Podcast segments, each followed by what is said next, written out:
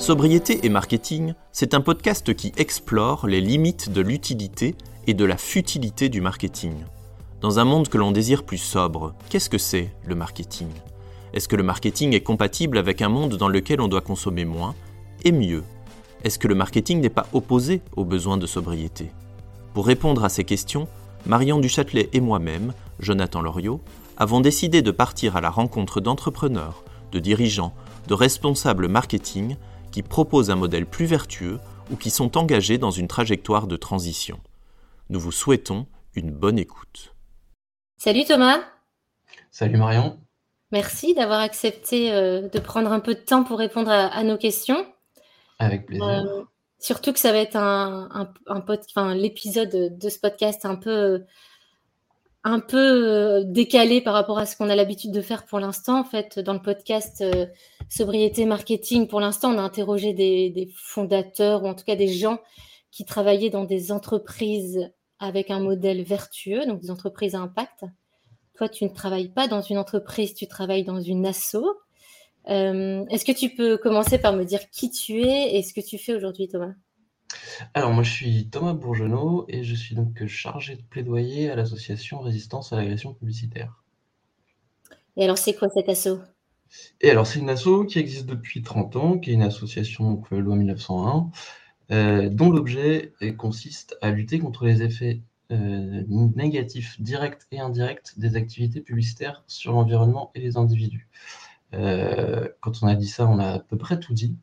Je précise juste qu'on n'est pas contre la publicité en soi, euh, puisque la publicité, c'est fait de rendre publique une information.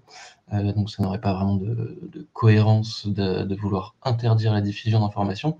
maintenant, on s'interroge beaucoup sur et on critique beaucoup le système publicitaire actuel qui fait met beaucoup en avant le, discours des, grandes marques notamment, puisque le système publicitaire actuel est un système euh, de liberté d'expression, certes, mais censitaire, à savoir qu'il faut avoir beaucoup d'argent pour euh, pouvoir euh, utiliser ce système publicitaire pour diffuser ces informations. Donc c'est un peu ça qu'on critique, et notamment le fait d'imposer des messages sans le consentement des gens euh, et aussi les messages qui sont véhiculés, qui sont plutôt des, des messages euh, qui incitent à euh, consommer et surconsommer des, des, biens et des services qui ne sont pas forcément très vertueux. Donc vous pensez que la publicité telle qu'elle est exprimée aujourd'hui, en tout cas, empêche la transition écologique et sociale? Ah, pour nous, c'est un, un, frein majeur de, de, transition, si tant est qu'elle existe. Euh, puisque euh, tant qu'on aura, euh, alors selon les études, selon les, sources, entre 400 et, et 5000 messages publicitaires par jour, qui nous invitent à, surconsommer des biens, donc encore une fois, qui sont, plutôt nocifs.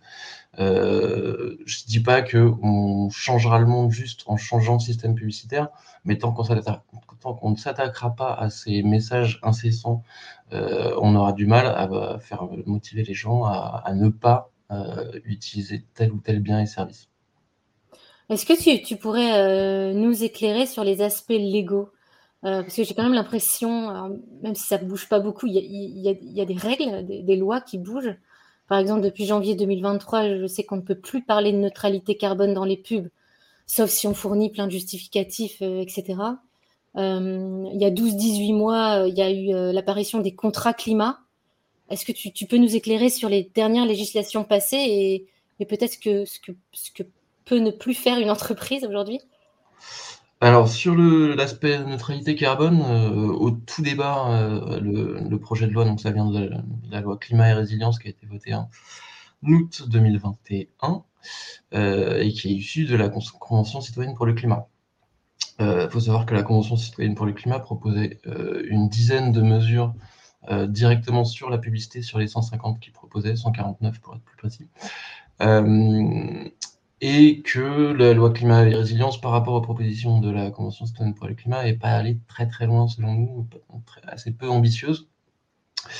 Euh, sur la neutralité carbone, le projet de loi à la base prévoyait d'interdire tout bonnement l'utilisation de, de l'allégation neutralité carbone ce qui pour nous est beaucoup plus cohérent par rapport à ce que dit par exemple, il y a un avis de l'ADEME sur la neutralité carbone qui explique que euh, parler de neutralité carbone pour une entreprise ou encore plus pour un produit, ça n'a pas de sens, puisque c'est plutôt au niveau planétaire qu'on peut parler de neutralité carbone, euh, voire éventuellement des États, mais euh, parler de neutralité carbone pour des entreprises, euh, ça n'a pas de sens. Donc, effectivement, aujourd'hui, elles peuvent encore, en fournissant énormément de justificatifs, maintenant, c'est vrai que nous, on en voit un peu moins passer des, allégations de neutralité carbone, mais la possibilité de le faire euh, sous critères de justificatif euh, nous permet encore de le faire. En fait, c'est un peu le problème. Donc c'est un peu dommage de ne pas avoir juste dit, eh ben, puisque la neutralité carbone n'est pas possible au niveau de l'entreprise, vous avez plus le droit de le faire. Point. Euh, mm. Ça aurait été beaucoup plus efficace que, que ça, qui va permettre encore de le faire. qui peut ensuite vérifier que les justificatifs sont bons. C'est des des problématiques qui sont quand même très complexes et le, citoyen lambda, il va, il va, avoir du mal à, à pouvoir dire euh, ah oui, euh, cette entreprise c'est ok, euh, celle-ci non, donc je vais attaquer celle-ci mais pas celle-là. Enfin, voilà, nous on aurait préféré une interdiction, une interdiction stricte. de la neutralité carbone, enfin l'allégation. ensuite sur la loi, sur le contrat climat, bah, pour nous, c'est vraiment un effet d'annonce, en fait. Euh, c'est pas vraiment une loi, puisque c'est une loi qui impose l'autorégulation, puisque, je rappelle, euh, c'est une, une, loi qui, impose aux entreprises qui euh, dépensent plus que 100 000 euros par an en publicité de se déclarer sur une plateforme. Là, c'est la seule obligation qu'elles ont. Euh, à partir du moment où elles font plus de 100 000 euros, elles, doivent se déclarer sur la plateforme. Et ensuite, si elles veulent, elles peuvent signer ce qu'on appelle un contrat climat, euh, euh, qui, va, pardon, le, contrat climat, dire quels engagements elles prennent dans les prochaines années avec des indicateurs. je ne sais pas si tu as été sur le site des contrats climat. Euh, c'est absolument habitable. Euh, il y a trois, trois onglets généraux. Euh, un, les entreprises qui sont assujetties, donc qui font plus de 100 000 euros d'amende, qui se sont déclarées, celles qui se sont déclarées et qui ont, signé un, et qui n'ont pas signé de contrat climat, et, et celles qui sont assujetties et ne, sont, ne se sont pas déclarées. Euh, et donc, il y a beaucoup d'entreprises. Euh, il y a des, déjà une cent cinquantaine de contrats climat différents euh, qui sont un peu tous sur le même modèle. En plus, ça fait 6 à 10 pages. et il faut, il faut scroller énormément pour, pour. En plus, il y a plein, plein de redites sur. Parce qu'il y a des, des, choses qui sont, qui sont sur tous les contrats. Euh, et donc, euh, pour, euh, pour lire et comprendre ce que, ce que c'est le dispositif, à part pour des, des gens qui sont un peu passionnés ou qui sont très intéressés par le sujet, personne ne, va aller, ne va aller regarder sur ce, sur cette, sur ce, site. Pardon. D'autant que le principe, la philosophie entre, entre guillemets de cette, cette loi contrat climat, c'est le name and shame, donc euh, c'est de dire euh, porter atteinte à la réputation des, entreprises qui joueraient pas le jeu. Euh, nous, déjà, à l'association, on est très sceptique sur le principe du name and shame, hein, parce que c'est aussi le principe, on en parlera plus tard, de l'autorégulation en général du secteur publicitaire. on voit que ça a beaucoup, beaucoup de limites, hein, parce que typiquement, quand on prend des, des grandes marques, il y a beaucoup de gens qui savent que ce qu'elles font, c'est pas bien, mais elle continue quand même à être consommatrice de, de, ces, de ces marques. Hein. Je pense à des marques de fast-food, des marques de soda, des marques, euh, des grandes plateformes de livraison en ligne. Tout le monde sait les, effets délétères que, que ces entreprises ont et pourtant elles n'ont jamais euh, baissé leur chiffre d'affaires parce qu'il y avait des affaires. Euh, donc ouais, pour nous, le, contrat climat, c'est vraiment le... Plus quand on regarde un peu les engagements, euh, c'est des engagements... Dans les engagements, il y a parfois des engagements de neutralité carbone, donc c'est drôle de, de, se dire que bah, c'est interdit de le faire, mais on les met quand même dans les contrats climat, donc euh, en fait, il y a aucune... Il y a, enfin, le, le ministère n'a aucune possibilité de dire non, vos, engagements ne sont pas crédibles. À partir du moment où vous avez signé un contrat climat, euh, vous avez signé un contrat climat, vous êtes un bon élève. mais par contre, il y a des, des marques automobiles qui se, qui s'engagent à respecter la loi, à savoir à mettre se déplacer moins, se déplacer moins pollués dans, dans, dans, leur publicité, ce qui est, ce qui est de l'ordre légal. Donc c'est un peu, bon, bah, on va signer un contrat climat, comme ça on a un, bon élève, par contre on ne sait pas quoi mettre. On met un peu tout ce qui nous passe par la tête, et puis y compris des choses qui sont obligatoires. Euh, donc c'est pas vraiment, euh, voilà, je, je m'engage à. C'est pas, c'est pas, euh, c'est pas régulé. Enfin, je veux dire, qu'est-ce qui regarde les contrats climat et qui vérifie que tout ce qui a été dit a été fait? Ben, c'est l'Arcom en l'occurrence qui va être qui va qui va avoir ça, mais il n'y a aucune contrainte derrière. Donc si vous respectez pas vos engagements, il n'y a, pas de sanction. La seule sanction, c'est si vous faites plus de 100 000 euros d'amende, de 100, pardon, 100 000 euros de dépenses publicitaires, vous avez vous risquez 30 000 euros d'amende à pas vous être signalé sur la plateforme. D'accord. Donc il y a quand même l'ARCOM qui va regarder ça. Il y a quand même l'ARCOM qui va regarder ça. Euh, normalement, ça devait être effectif dès le 1er janvier. Ils ont rajouté six mois pour. Euh, donc là, les amendes, il y a encore plein de plein d'entreprises qui font plus de 100 000 euros d'amende. Euh, de, 100 000 euros, de, dépenses publicitaires, dépenses publicitaires pardon, qui ne se sont pas signalées, mais qui n'ont pas encore eu les amendes. Ce sera seulement à partir du 1er juin 2023 que ça va être le cas. D'accord. Et à part les contrats climat et cette neutralité carbone, enfin l'interdiction de, dire neutralité carbone, il y a, d'autres choses qui sont passées ces derniers mois? Il y a alors il y a une grande avancée immense, euh, c'est euh, l'interdiction des avions euh, qui, portent des banderoles publicitaires sur la plage l'été. Ah je suis un peu ironique quand je dis que c'est une grande avancée. Euh, mais ça, c'est la seule euh, mesure euh, proposée par la Convention citoyenne pour le climat qui a été reprise telle qu'elle. sinon, toutes les autres ont été filtrées, pour reprendre les termes d'Emmanuel Macron. typiquement, il y avait l'interdiction de de faire la promotion de produits qui sont euh, climaticides. Euh, donc, à commencer par les véhicules les plus polluants, mais ensuite, euh, il proposait de faire un éco-score, et au, même, au même titre que Nutri-Score, par exemple, qu'on commence à connaître un peu bien. et si on a une note au-delà de B ou de C, on n'a pas le droit de faire de publicité. c'est pas ça qui a été retenu par le gouvernement et par l'Assemblée, enfin, et par le Parlement.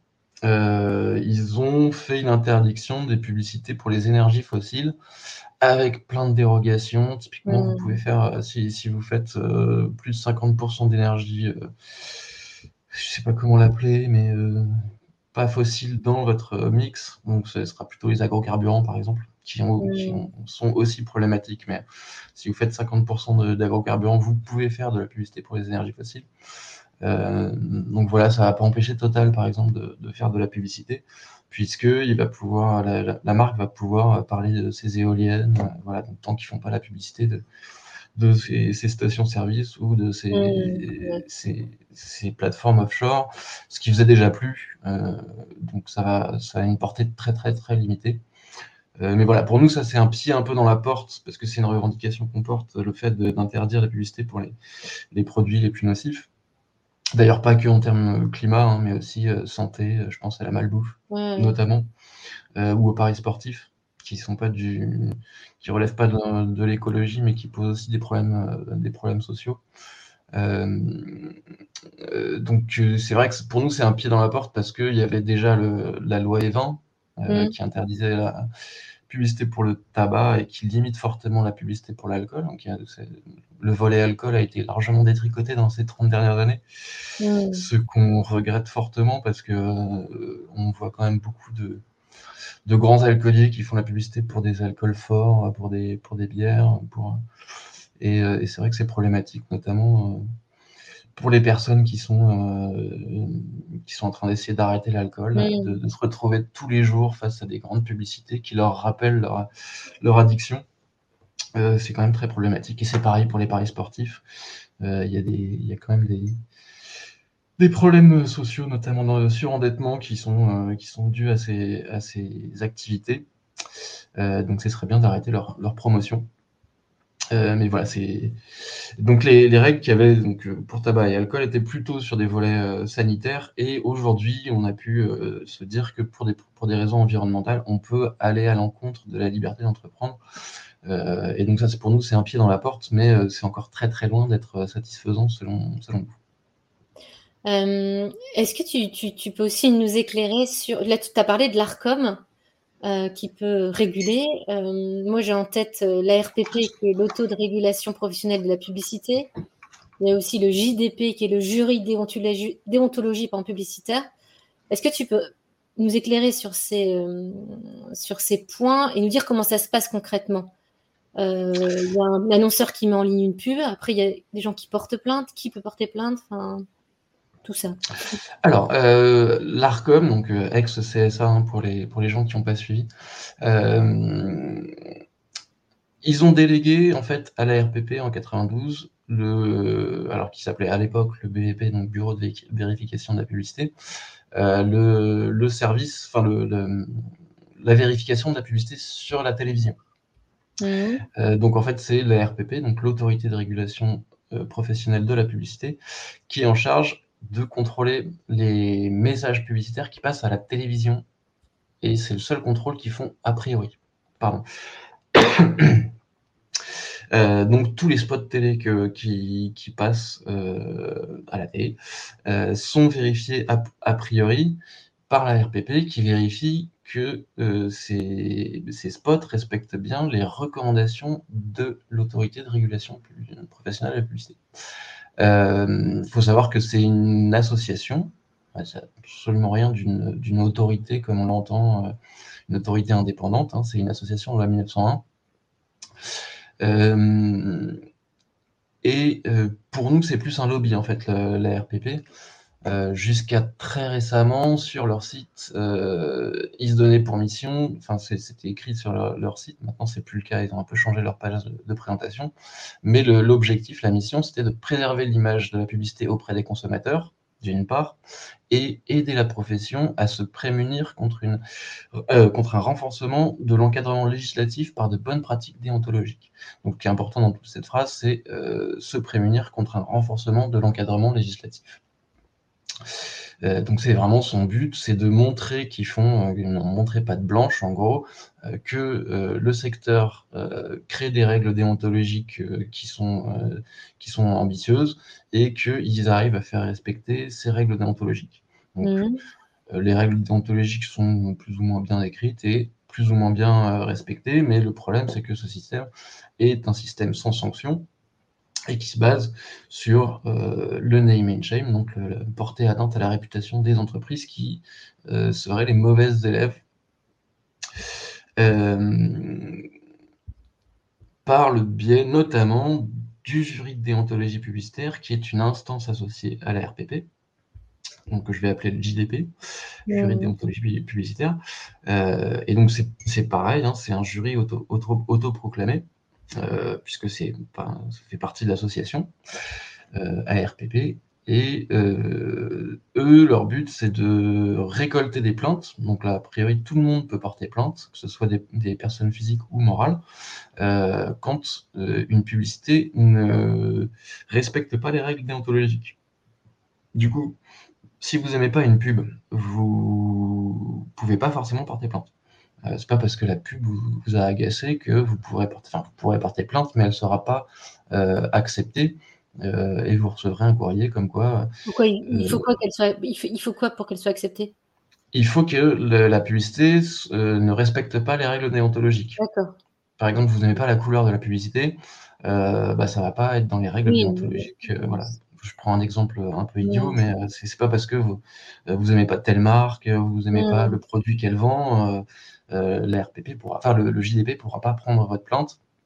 Parce qu'il faut que vous ayez regardé les recommandations euh, qui ne seraient pas respectées dans la publicité que vous attaquez, entre guillemets. Euh, donc là, a priori, si, je ne sais pas, vous voyez une publicité où il y a une personne qui est soumise à une autre, ça c'est interdit par la déontologie publicitaire pour l'image de la personne humaine. Euh, ou si vous voyez quelqu'un euh, avoir un comportement dangereux, euh, si vous voyez quelqu'un qui fait la promotion du gaspillage, donc de, déchirer ses vêtements pour pouvoir en racheter des, nouveaux, mmh. ça c'est normalement interdit par la déontologie publicitaire. Et là, vous pouvez attaquer en disant ça respecte pas telle ou telle recommandation de tel ou tel volet, parce que vous avez des volets pour le développement durable, pour l'image de la personne, et pour des secteurs, pour l'automobile, pour l'aviation, pour pour l'alimentation. donc voilà, pour, pour chaque secteur, ils ont des règles spécifiques. Donc malgré toutes ces règles, il y a encore beaucoup de pubs qui passent à la trappe et qui sont complètement hallucinantes par rapport aux, accords de Paris, enfin tout, tout ce qu'on doit faire pour, pour 2050. Bah, le problème, c'est qu'il n'y a, que les pubs télé qui sont, qui sont contrôlées a priori, donc avant mmh. diffusion. Mmh. Euh, les, autres, euh, la RPP peut s'autosaisir, euh, elle le fait très rarement, et c'est vraiment plus qu'un euphémisme. et elle intervient généralement sur plainte du, par le JDP.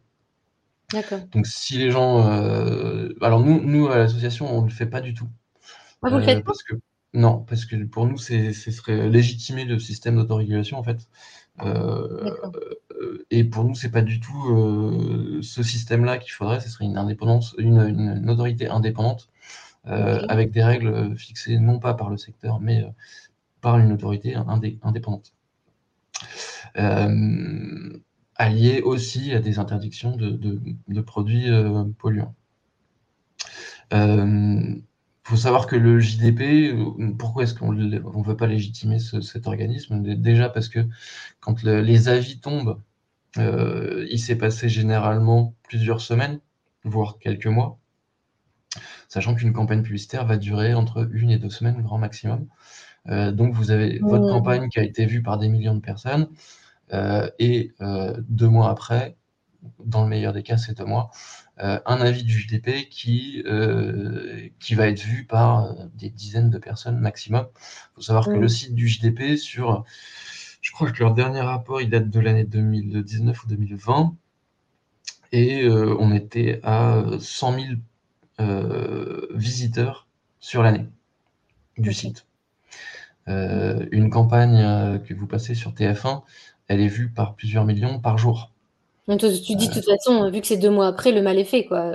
Oui, mais en plus, euh, le côté name and shame derrière, euh, c'est euh, il y a, peut-être 1% des gens qui ont vu la pub qui vont avoir le, contre entre guillemets contre-argument, à savoir cette pub n'était pas était pas déontologique. Alors comment vous agissez vous? C'est quoi vos actions?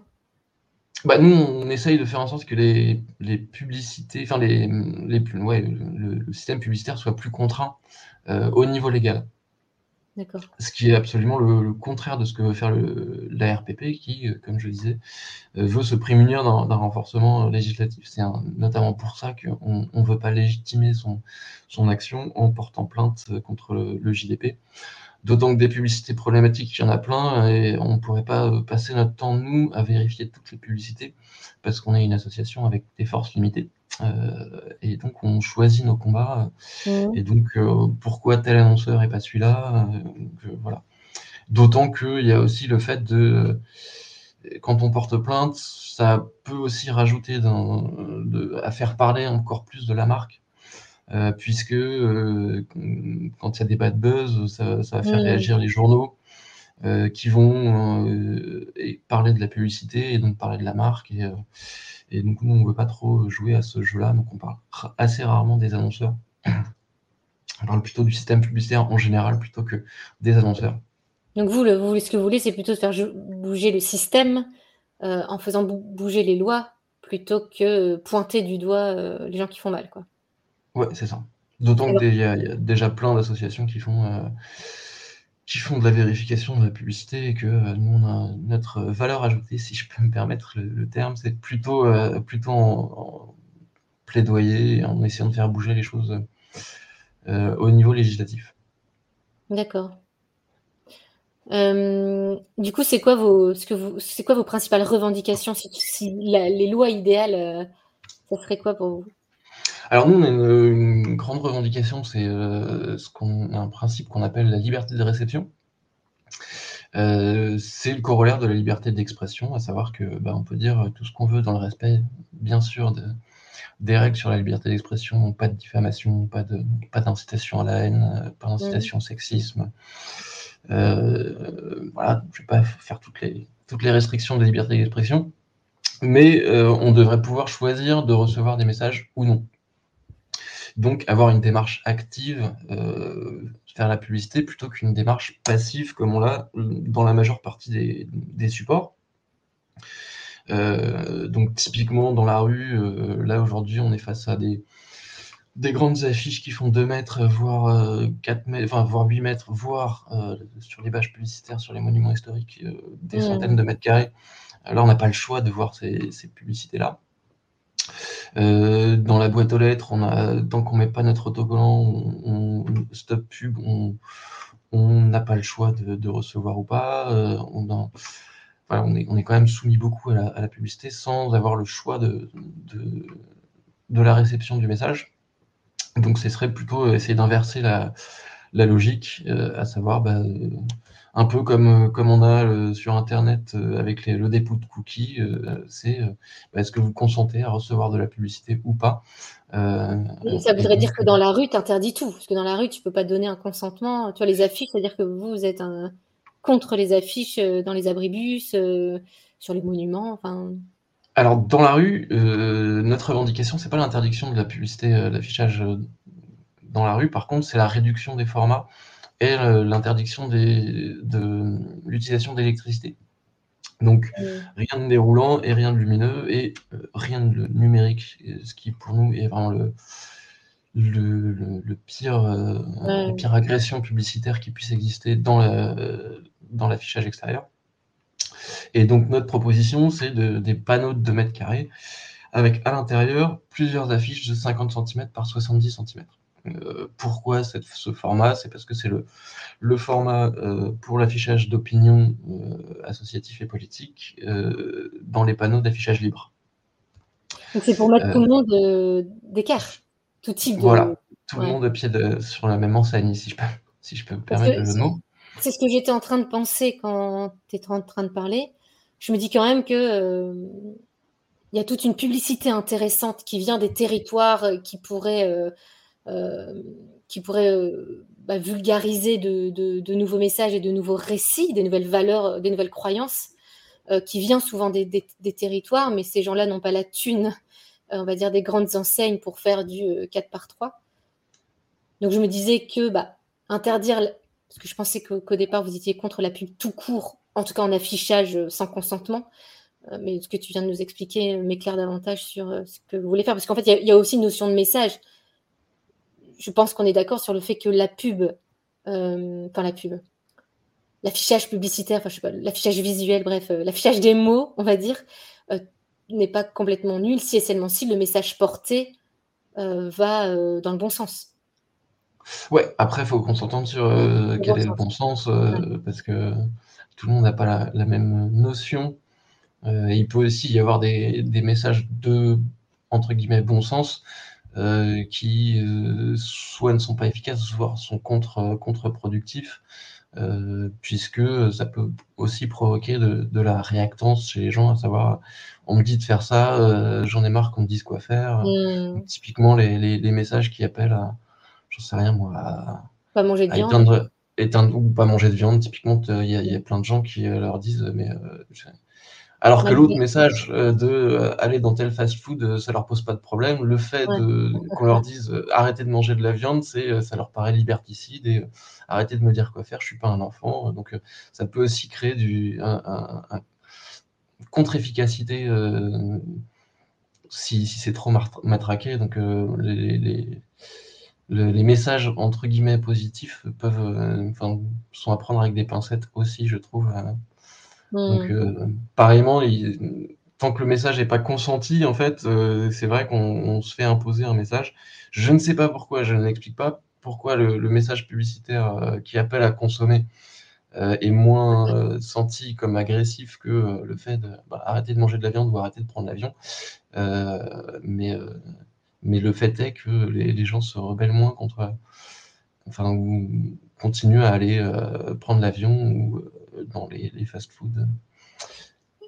Tu, parles beaucoup du coup de consentement. Euh, j'ai envie de te poser la question de mon métier. Euh, nous, on fait de, de l'emailing, c'est-à-dire qu'on aide les marques dans leur stratégie de communication par email. Euh, ce qui veut dire on communique auprès des contacts qui ont demandé à recevoir les newsletters, donc il y a un consentement. Tu penses quoi des newsletters et, et de l'emailing en règle générale, toi? Alors, pour le coup, le newsletter, tant qu'elle n'est pas euh, imposée, donc que je range dans la cage spam. donc tant que c'est pas du spam et que les gens ont bien consenti, mais de manière, de manière éclairée, c'est-à-dire pas avec des, des dark patterns, donc les les, petites euh, manips qu'on peut avoir en mode euh, vous, il y a la case qui est décochée, mais euh, si la case est décochée, vous consentez à, ou l'inverse, la case qui est cochée et vous, enfin voilà, c'est si, si c'est fait en mode propre, à savoir la case est décochée et oui, je veux la newsletter, et que vous avez bien coché cette case, pour nous, il n'y a absolument aucun problème à, à envoyer des newsletters euh, après se questionner, euh, et tant qu'on peut aussi se désinscrire facilement. Euh, parce que si effectivement vous avez une newsletter et que tu l'envoies, t'en, t'en envoies 4 par jour, et que la personne ne peut pas se désabonner, là, c'est pas une bonne newsletter. T'es inscrit à des newsletters, hmm, Pardon? T'es inscrit à des newsletters? Ouais, mais pas d'entreprise, plutôt d'association.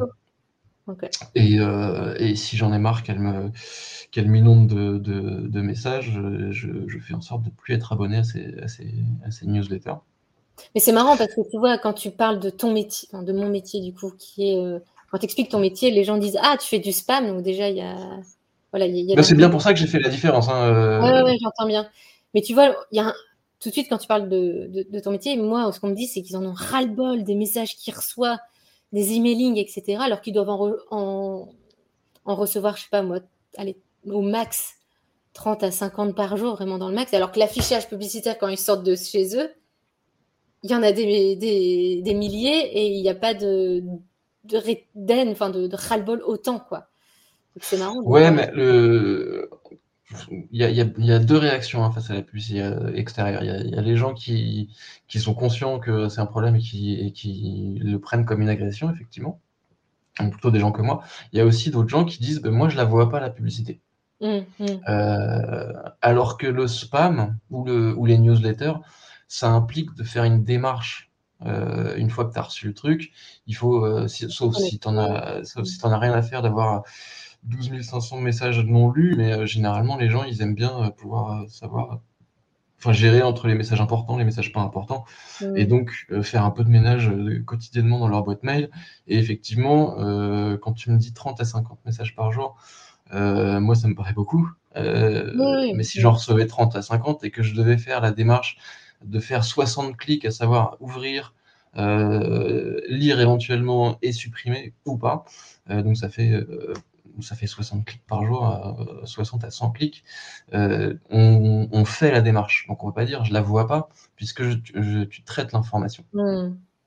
Euh, donc effectivement, je comprends que quand on s'est abonné à plein de newsletters parce qu'on s'est dit euh, bah, je suis intéressé par telle ou telle soit association, soit entreprise parce que ces produits sont, on sait rien, moi, on, travaille dans l'art, on s'est mis à, faire tel, tel magasin de, de vente de pinceaux ou de peinture et que je veux savoir s'il n'y a pas des nouveaux trucs euh, pour, mm. pour que j'aille bien, je m'inscris au truc et puis en fait on se rend compte au bout d'un mois que ils, ont, ils envoient deux à cinq messages par semaine et euh, il faut les traiter. Et, au bout de deux mois, bah, la meilleure démarche, c'est de, se désinscrire, mais on fait on a parfois la flemme de le faire. Et donc, euh, on considère, y compris une, une, newsletter à laquelle on s'est abonné de manière éclairée, euh, on prend pas forcément le, fait pas forcément la démarche des abonnés et donc on le considère dans notre cerveau comme du spam, comme un truc euh, non consenti et plus consenti. Euh, et donc effectivement à la fin, surtout quand on, est, il y a plusieurs newsletters à laquelle on s'est inscrit qui font le même truc, il faut faire aussi le ménage, ça fait de la charge mentale. Voilà, on n'a parfois pas le temps de le faire ou pas l'envie. Euh, donc c'est aussi un peu pour ça. Donc là, pour le coup, c'est euh, aux entreprises de se dire, euh, bah, je vais communiquer, mais communiquer, communiquons sur des choses pertinentes et évitons de, bah, créer du spam à nos gens qui sont inscrits volontairement en fait. Alors justement, nous chez, chez Sander, on est à l'initiative d'un projet qui s'appelle Email Expiration Date. Donc c'est l'idée, c'est d'inclure c'est que les annonceurs incluent une date d'expiration dans leurs emails. Donc, à savoir, un email, je sais pas, sur la fête des pères, il a forcément une date d'expiration, puisque bah, à un moment donné, la fête des pères est passée. Ou même une newsletter lambda, on pourrait bien se dire de toute façon qu'au bout de 10 jours, il n'y a plus personne qui ouvre ou qui clique. Donc, euh, je mets une date d'expiration et l'idée, ça serait que les systèmes de messagerie s'emparent de cette information de date d'expiration et la suppriment automatiquement ou semi-automatiquement, parce qu'en France, il faut des consentements pour à peu près tout, sauf pour l'affichage publicitaire dans la rue. Sauf pour la réception de la publicité. Mais bon, voilà, euh, on est en train de travailler là-dessus. On n'est pas tout seul avec d'autres personnes. Euh, donc l'idée, c'est de faire bouger les choses de façon systémique. Donc je reprends aussi toi ce que tu veux faire dans... avec euh, le changement sur les lois. Est-ce que tu penses que ce genre d'initiative, ça permettrait de faire bouger les choses, ou peut-être même les consciences, ou que c'est assez anecdotique en fin de compte? Le, problème des emails, c'est qu'on en parle beaucoup en fait. Euh, typiquement, même au plus haut niveau de l'État, on a encore eu euh, il, y a, six mois la ministre de la Transition énergétique qui expliquait qu'il fallait arrêter d'envoyer des, des, emails avec des pièces, jointes rigolotes. Euh, donc je comprends, et c'est plutôt bien pour la sobriété numérique de, faire son ménage dans ses boîtes mail. pour éviter d'encombrer les serveurs avec, avec des, surtout quand on envoie des, des, newsletters qui, qui, pèsent des tonnes. la question à se poser, c'est peut-être arrêter d'envoyer des newsletters qui pèsent des tonnes et euh, de faire aussi dans la sobriété numérique, dans, euh, avec moins d'images, des images plus, plus courtes, euh, plus, plus légères, avec moins de trackers aussi, parce qu'il y a quand même beaucoup de trackers dans toutes ces newsletters qui, qui, rajoutent des requêtes, donc des données, donc des bah, de consommation d'énergie. je ne sais pas techniquement comment ça peut fonctionner un tel, un tel système c'est faisable et c'est euh, apparemment euh, assez simple. en tout cas, le, groupe de travail technique a, validé l'approche. Ok. Euh, je ne critiquerai pas cette démarche-là. Je, la trouve effectivement un peu anecdotique quand on sait le poids du numérique, où est-ce qu'il se situe, à savoir plutôt dans la production de, des, terminaux, mmh. plutôt que dans la consommation effective de, l'Internet. et là, pour le coup euh, on est bien conscient hein, que c'est un, comme on dit, que c'est un micro-poil dans, tout ce merdier. Euh, néanmoins, euh, nous, on, travaille avec des entreprises, plutôt des grands comptes, qui envoient des centaines de millions d'emails par an. et mine de rien, ça fait quand même des tonnes de CO2. donc voilà, on, a envie de dire qu'on fait, on essaye aussi de faire bouger le système et notre part à ce niveau-là mais qu'on est bien conscient qu'en fait, c'est conscient pardon, que c'est aussi le modèle économique des entreprises qu'il faudrait peut-être changer en priorité. Mais là, on, a bah, moins après, après moi, ça me fait un peu penser à tout ce qui est euh, tous les débats sur l'éco-conception des publicités. Euh, euh, à savoir, on va plus aller aux Bahamas pour tourner notre, notre publicité, mais, mais en Essonne, par exemple, comme ça, on fait moins de, de déplacements. Euh, alors c'est bien, mais si le but de, du spot qu'on va tourner euh, en Essonne plutôt qu'aux Bahamas, c'est de vendre euh, un gros SUV, des, fast-food ou, des voyages en avion, bon bah c'est bien, la publicité elle a effectivement émis moins de, moins de CO2 à, à être conçue par contre, elle vend toujours euh, un monde qui. Enfin, donc on, oublie la pollution indirecte de la publicité, qui est quand même le plus gros, euh, le plus gros du, problème euh, que nous on identifie. Parce que je, on va pas se mentir, même, même la, les panneaux lumineux, si on les éteint, ça va pas permettre de, en forte tension ce sera très bien, parce que ça fera chaque geste compte, euh, euh, l'énergie à notre avenir, économisons-la, comme dit la publicité. Euh, par contre, ça fait des. par rapport à, des grandes industries, par exemple, qui utilisent beaucoup d'énergie, c'est pas non plus. voilà, c'est des petites économies d'énergie. Par contre, on a quand même RTE, donc Réseau Transport Énergie, euh, qui explique que ça reste dans les, dans les pistes à, faire, d'une part parce que ça fait quand même des consommations, des, économies d'énergie, et que tout est bon à prendre, euh, mais aussi que ça va euh, diminuer l'incitation à la consommation, hmm. qui est quand même aussi un, un, des enjeux, et pas juste la, consommation d'énergie ou les émissions de, de CO2. Donc en fait, tu, parlais de la pollution indirecte. Euh, je suis assez d'accord avec toi, moi, parce que je mets beaucoup d'importance au message qui est porté par la publicité. Euh, et je trouve qu'en fait, le véritable défi, c'est peut-être pas tant de réduire. Euh, enfin, si, c'est peut-être pas tant de réduire. Si, je vais aller jusqu'au bout de ma pensée. le nombre d'affiches ou le, nombre d'emails, etc., mais c'est de réussir à réinventer un nouveau discours, des nouveaux mots et des nouvelles envies à travers la publicité. imaginons un monde où on aurait autant de pubs avec des messages, avec des nouvelles croyances. Ça serait plutôt cool, non, la pub? Bah, nous, on est aussi pour la réduction des, messages en général, parce qu'on a aussi le problème de l'infobésité, où on est quand même euh, aujourd'hui euh, bombardé de messages, quels qu'ils soient, partout. Euh, et du coup, effectivement, l'espace public, ce serait bien que ce soit aussi moins de pression publicitaire, euh, qu'on ait moins de messages en fait. Hein. En plus, il y a plein de signalisations, il y a des, il y a des enseignes partout, euh, euh, et, donc ça, ça va, ça va pas vraiment changer, même, même si on diminue la pression publicitaire, les, les, magasins resteront encore présents.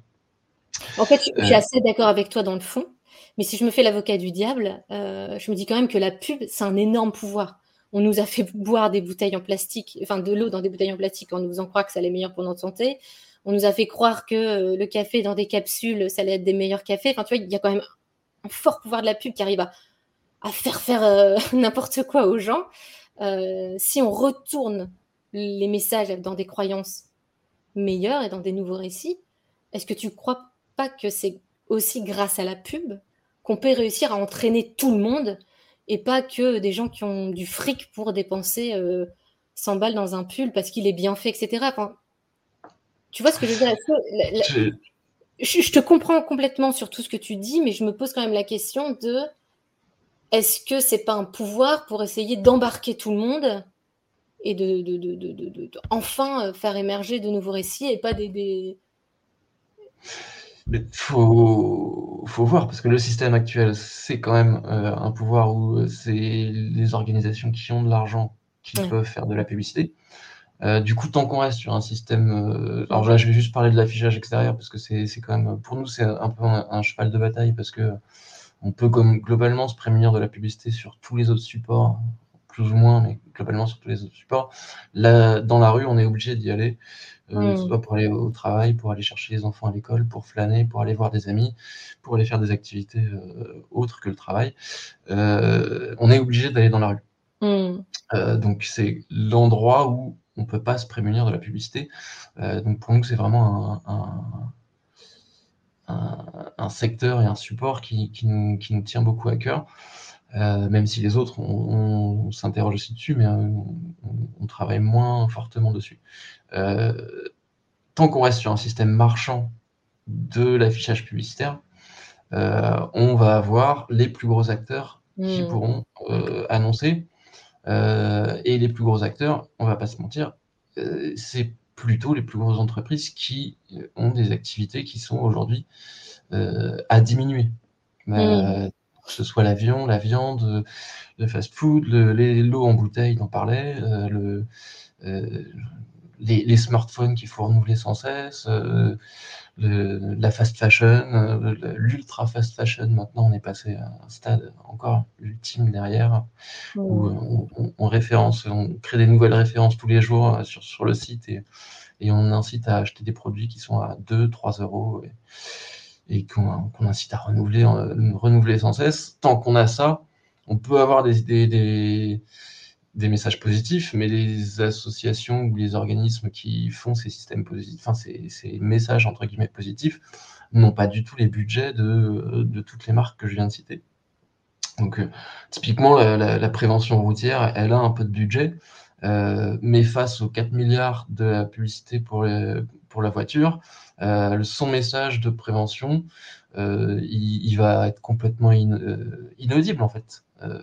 donc donc tant qu'on ne remet pas en question le, droit à la parole de certaines grandes marques et de certaines industries, euh, qui auront toujours les moyens d'annoncer tant qu'on ne leur remet pas en question cette liberté d'expression, euh, on pourra faire tous les, discours vertueux qu'on veut. Euh, on, enfin, hmm. on va pas mettre 4 milliards de budget dans la prévention routière. Donc toi, tu crois pas tellement à ce qu'une entreprise se transforme? D'elle-même sans qu'il y ait des lois, en fait. Tu crois pas à ce qu'une une prise de conscience de l'entreprise. Euh, l'objectif d'une entreprise, c'est de faire du profit. donc, tant qu'on, tant qu'elle n'est pas contrainte d'une manière ou d'une autre, elle va continuer à faire des profits. Et, donc, très clairement, là, Air France, aujourd'hui, son but, c'est pas du tout de diminuer son, son, chiffre d'affaires. Et donc, c'est au contraire, soit chercher des nouveaux consommateurs, consommatrices, soit faire en sorte que les personnes qui sont déjà clientes chez elle prennent plus l'avion. son objectif, c'est pas du tout de dire dans les 10 ans qui viennent, il faut que on ait une baisse de, du trafic aérien. Au contraire, ils, misent plutôt sur un doublement d'ici 2030. Donc, leur but, c'est vraiment de, bah, de normaliser le, le voyage en avion. Et la publicité va créer, enfin, va favoriser cette normalisation en, disant bah, vas-y, va à l'autre bout du monde, c'est que X euros, X centaines d'euros, tu vas pouvoir passer le week-end là-bas et tu verras, c'est super. Il y a quand même des entreprises qui t'inspirent dans leur démarche ou non? J'ai. Hum, ça va être peut-être des petites entreprises. Euh, voilà, moi j'ai rien contre les, boulangeries du coin, euh, les, petits commerçants, euh, les, gens du commerce local. mais une, grande marque comme ça, que je, ne vois pas de grandes marques qui ont vraiment un, modèle économique vertueux. Je veux dire, même les gens citent beaucoup back market. Dans le principe, c'est très bien d'inciter à la seconde main. Euh, maintenant, le problème, c'est que ça a aussi des, effets rebonds, à savoir que on, va se dire, euh, bah, j'ai revendu mon truc sur back market, du coup, je vais pouvoir continuer à, consommer plus. Euh, genre, je, voyais des, des, des, gens qui, qui, justement utilisaient beaucoup les, les sites d'ultra fast fashion euh, donc le site chinois, la Shein, qui s'appelle, je crois. Euh, Shein, je sais jamais comment faire. Ouais, mais j'ai appris il n'y a pas longtemps que c'était Shein. donc, on va dire Shein. Euh, et qui revendaient leur, les fringues, des fringues qu'elles n'avaient même pas portées euh, sur Vinted pour pouvoir réacheter sur Chine le lendemain. Ouais, mais ça leur donne bonne conscience. Mais voilà, ça fait de la place dans les placards parce que les placards débordent. mais voilà, on, a, on fait venir des, des habits à l'autre bout du monde, des habits qui sont produits dans des conditions sociales et, écologiques absolument déplorables. Euh, parce que pour acheter des, fringues à 2 ou 3 euros, il euh, faut, faut, quand même savoir qu'on ne peut pas le faire dans, avec des normes acceptables. Ouais, non, On les fait venir à l'autre bout du monde, on les porte même pas, on les déballe juste euh, et, ensuite on les revend, donc on les fait retransporter pour pouvoir en racheter derrière. C'est euh, sur le principe c'est vertueux ces sites de, seconde main.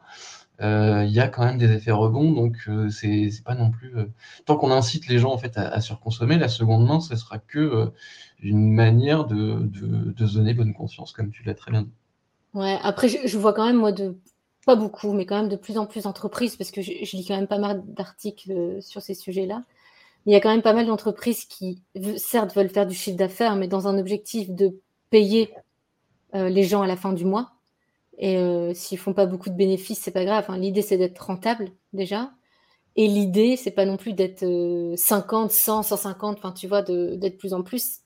C'est de dire, bah voilà, notre truc marche à 5 ou à 10 on reste à 5 ou à 10 et puis euh, on essaye de, bien faire les choses.